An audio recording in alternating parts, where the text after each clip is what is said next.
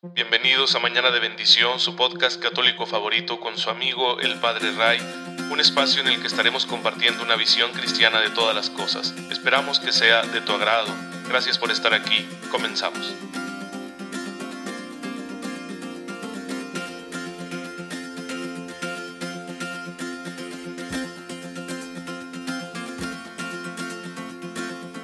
Muy buenos días queridos hermanos, muy feliz miércoles, bienvenidos a este su podcast católico favorito, Mañana de Bendición con su amigo el Padre Ray. Espero en Dios que se encuentren muy pero muy bien, llenos de fe, de esperanza y de caridad y que estén ya dándose cuenta de que la gracia de Dios está a nuestro lado para que la aprovechemos y para que de esa forma nosotros vayamos viviéndolo todo, desde las cosas pequeñas hasta las grandes, de la mejor forma posible, de la manera en que Cristo nos enseñó con su propia vida, no solo con su palabra.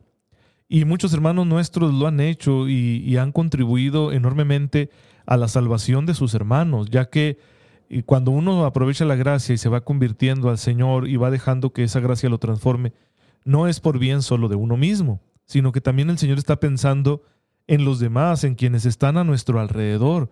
Lo vemos en, en el Evangelio cuando Jesucristo nuestro Señor entra en la vida de gente como Saqueo, como Mateo, pues le invitan a donde están los suyos, sus amigos, gente que quizá pecaba de, los mismos pecados, los mismos vicios, y ahí también llega el Señor a sus vidas. De igual forma, podemos nosotros pensar en aquellos pescadores cuando Jesús se acerca con Pedro, con Andrés, con Santiago, con Juan, pues ese mundo de gente sencilla en torno a esa pequeña industria rural, primitiva de, la pesca en el mar de Galilea, en el lago de Genezaret, bueno, pues ahí también el Señor entró en la vida de aquellas personas y seguro que unos se platicaron a otros del encuentro con el Señor. Así sucede siempre en la historia de la iglesia y así ha sucedido con muchos hermanos nuestros. El día de hoy la iglesia nos invita a recordar a San Fermín, mártir, el patrono de Navarra, de Pamplona, ¿sí? Por eso estas fiestas de los Sanfermines, donde sueltan los toros y todo eso. No sé por qué lo hacen. Realmente creo que es una forma un poco vulgar, ¿no? De hacer la celebración de la, de la fiesta, de una fiesta cristiana. Pero la historia de este santo es muy emocionante. Hay, hay toda una tradición en torno a cómo se evangelizó esa región de lo que hoy es Navarra en España. Cuentan de un cristiano romano llamado Saturnino, que llegó a evangelizar allí y convirtió precisamente a las autoridades, a los tres magistrados de la ciudad que hoy llamamos Pamplona. Entre ellos estaba Firmo, que era el, fue el padre de Fermín. Fermín sería como decir Firmo Chico, ¿sí? así como nosotros decimos aquí, no, pues el hijo de don Pablo le decimos Pablo Chico, así el hijo de Firmo era Fermín. Y por lo tanto Fermín nace ya como católico, va a ser educado como tal y va a tener una relación estrecha, cercana, con quien sería el sucesor de, Saturnino como obispo de Pamplona, que sería Honorato, a quien también se venera como santo. De manera que se nutrió muy bien, de buenas raíces, nutrió su fe y tenía un gran celo, una, una energía enorme que quería volcar en llevar a todas las personas a Cristo. Así que estuve evangelizando también ahí en esa región de Navarra, fortaleciendo lo que ya Saturnino había iniciado desde muy joven. Llegó a ser presbítero, sacerdote. Luego se convertiría también en obispo de ese lugar, sucediendo a Honorato, y consolidaría la evangelización de todas esas gentes a los que vamos a llamar hispanoromanos, ¿sí? Es decir, son, son una mezcla de los colonizadores romanos y de los pueblos locales. Ya tienen varios siglos de cultura romana y ahora se han convertido a la iglesia. Pero una vez que ve consolidada su obra, él quiere seguir siendo misionero, así que deja en buenas manos, en manos de un sucesor y de varios presbíteros a los que él ordenó la iglesia, la estructuración de la iglesia en esa región, y se va a Francia y empieza, cruza los Pirineos y empieza a evangelizar en todo lo que hoy es Francia, en aquel entonces las provincias romanas de las Galias, y llegó a grandes localidades de aquel entonces y continuó evangelizando hasta alcanzar lo que hoy son Bélgica y los Países Bajos. Y lo admiraban por todos lados, especialmente por su firmeza ante las persecuciones, porque las autoridades romanas a veces por iniciativa propia, otras veces porque el pueblo se agitaba ante la presencia del predicador católico, pues actuaban contra él, varias veces lo encerraron, varias veces lo azotaron y él seguía firme y eso convencía mucho más, tanto que algunos de sus verdugos y de las autoridades llegaron a convertirse precisamente por el ejemplo de Fermín, hasta que en lo que hoy es la ciudad de Amiens, eh, ya la autoridad romana ahí no, no soportó la agitación que causaba la presencia de Fermín. Primero lo encarceló, lo enjuició, pero quedó convencido de su bondad, así que lo soltó. Los paganos volvieron a protestar, entonces, porque él seguía evangelizando, seguía predicando, y bueno, pues lo volvió a encarcelar. La comunidad ya de, conversos de, esa pequeña iglesia que había nacido en Amiens protestó, empezó a agitarse, a decir, ¿por qué nos quitan a nuestro pastor? Y pues ya visto eso, mejor dijo el pretor romano, aquí que quede, y lo mandó decapitar. Y algún cristiano valiente recuperó sus restos. Y bueno, el ejemplo de Fermín nos muestra ese celo evangelizador, ese afán de que todos conozcan al Señor, y por eso se dedicó en aquel entonces, con tan pocos medios, prácticamente a pie, recorriendo aquellas regiones inhóspitas, hostiles, para llevar el Evangelio de Cristo. Y eso fue lo que contribuyó grandemente a que hubiera una oleada de conversión muy fuerte en las Galias, en lo que hoy sería Francia. Estas naciones de pueblos celtas que habían sido eh, conquistados por los romanos. Estamos hablando del siglo VI. Ya había católicos cuando Fermín llega a esa región, pero las persecuciones pues habían determinado, eh, habían, perdón, influido mucho en eh, el decaimiento de la iglesia. Perdón, no estamos hablando del siglo VI, estamos hablando del siglo II, ¿sí? Aunque ya había habido evangelizadores en las Galias, fue Fermín quien más extendió el catolicismo, que luego vendrían otros grandes santos a consolidar de sur a norte, ¿no? Porque había sido evangelizada la ciudad de Roma y desde ahí se habían ido hacia las provincias occidentales, hacia las provincias del norte, hacia el norte de África, mientras que la parte oriental ya estaba más consolidada en la evangelización, lo que es el Oriente Medio, Egipto, lo que hoy es Turquía, Grecia, porque fueron las comunidades evangelizadas al principio por los apóstoles.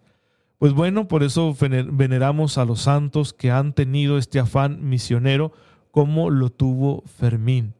Hay que pedirle al Señor que nos conceda esta energía, este celo, este amor por las almas. Todos somos responsables de la misión, todos somos responsables de la evangelización, porque todos como bautizados, como hijos de Dios, hemos sido asociados al ministerio de Cristo, a su obra de salvación.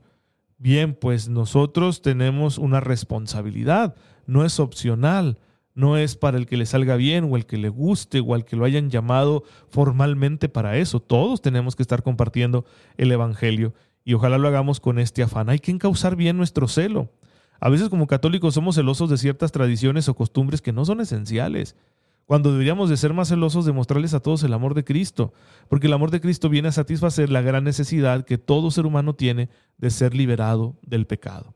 Bien, pues esta es la historia del célebre San Fermín, patrono de Pamplona, patrono de Navarra, un santo español, gran evangelizador, que no se cansó de llevar el nombre de Cristo a todos los lugares a donde se dirigió. Pidamos su intercesión para que Dios nos conceda hacer lo mismo. Y ya sabemos que la fortaleza y este espíritu incansable de santos como Fermín viene de la oración, de orar, de entrar en ese diálogo con el Señor. No es con nuestras propias fuerzas, porque la evangelización no es nuestro proyecto, es el proyecto de Jesús, es su propuesta, es su reino. No lo hacemos a nuestra manera. Así que el que no hace oración va a terminar estorbándole al Señor. Primero porque sus pasiones van a seguir desordenadas y tarde o temprano va a terminar dando mal testimonio. Y segundo porque está haciendo las cosas como si fueran suyas.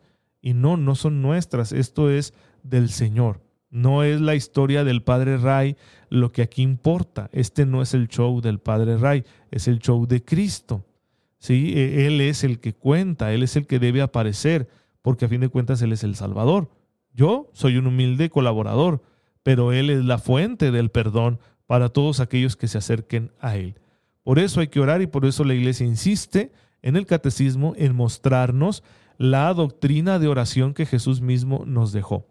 Estamos en el catecismo en esta petición del Padre Nuestro, analizándola, estudiándola, que dice no nos dejes caer en tentación y hemos llegado al número 2849 del catecismo.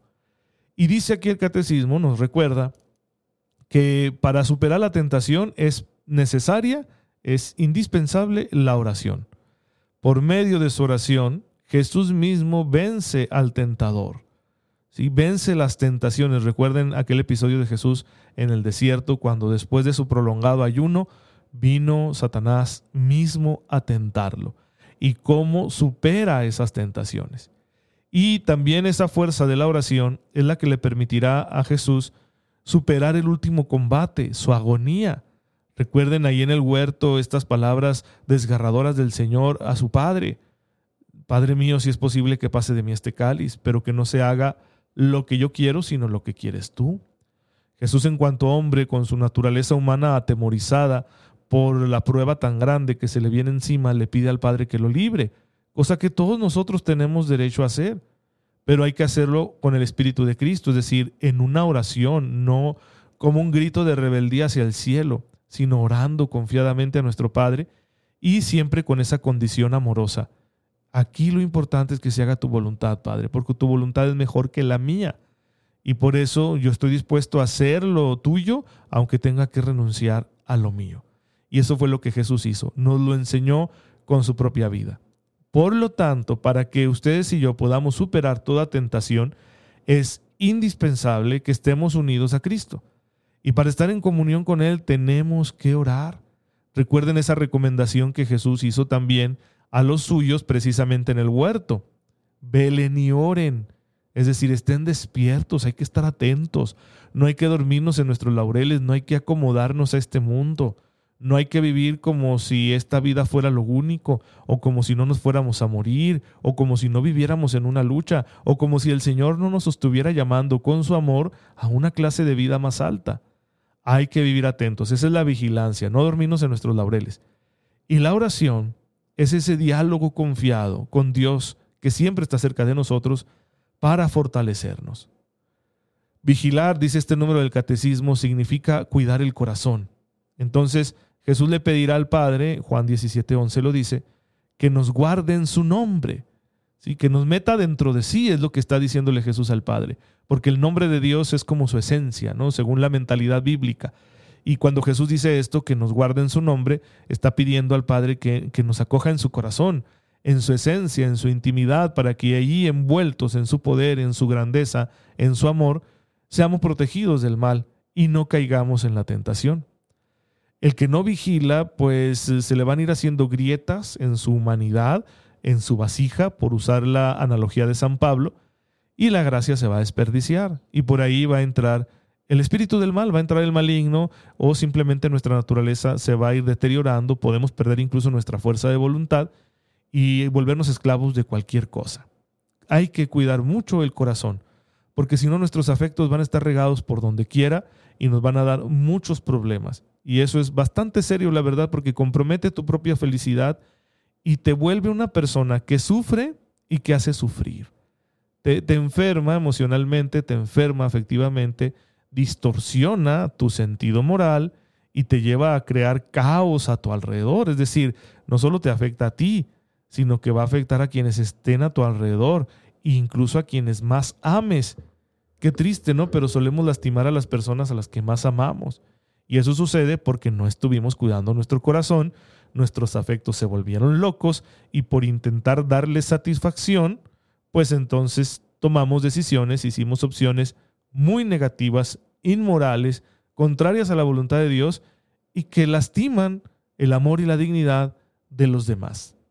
Pues eh, por eso hay que evitarlo, por eso el Señor nos pide vigilancia. Y cuando Jesús envía su Espíritu, también lo envía para que nos fortalezca y nos ayude a vigilarnos, nos ayude a cuidar nuestra vida cristiana, a no volver al hombre viejo, nos ayude a fortalecerlos, a fortalecernos, perdón, para no quedarnos atrapados en la mundanidad y recordar que debemos estar orientados hacia los bienes eternos porque son mejores.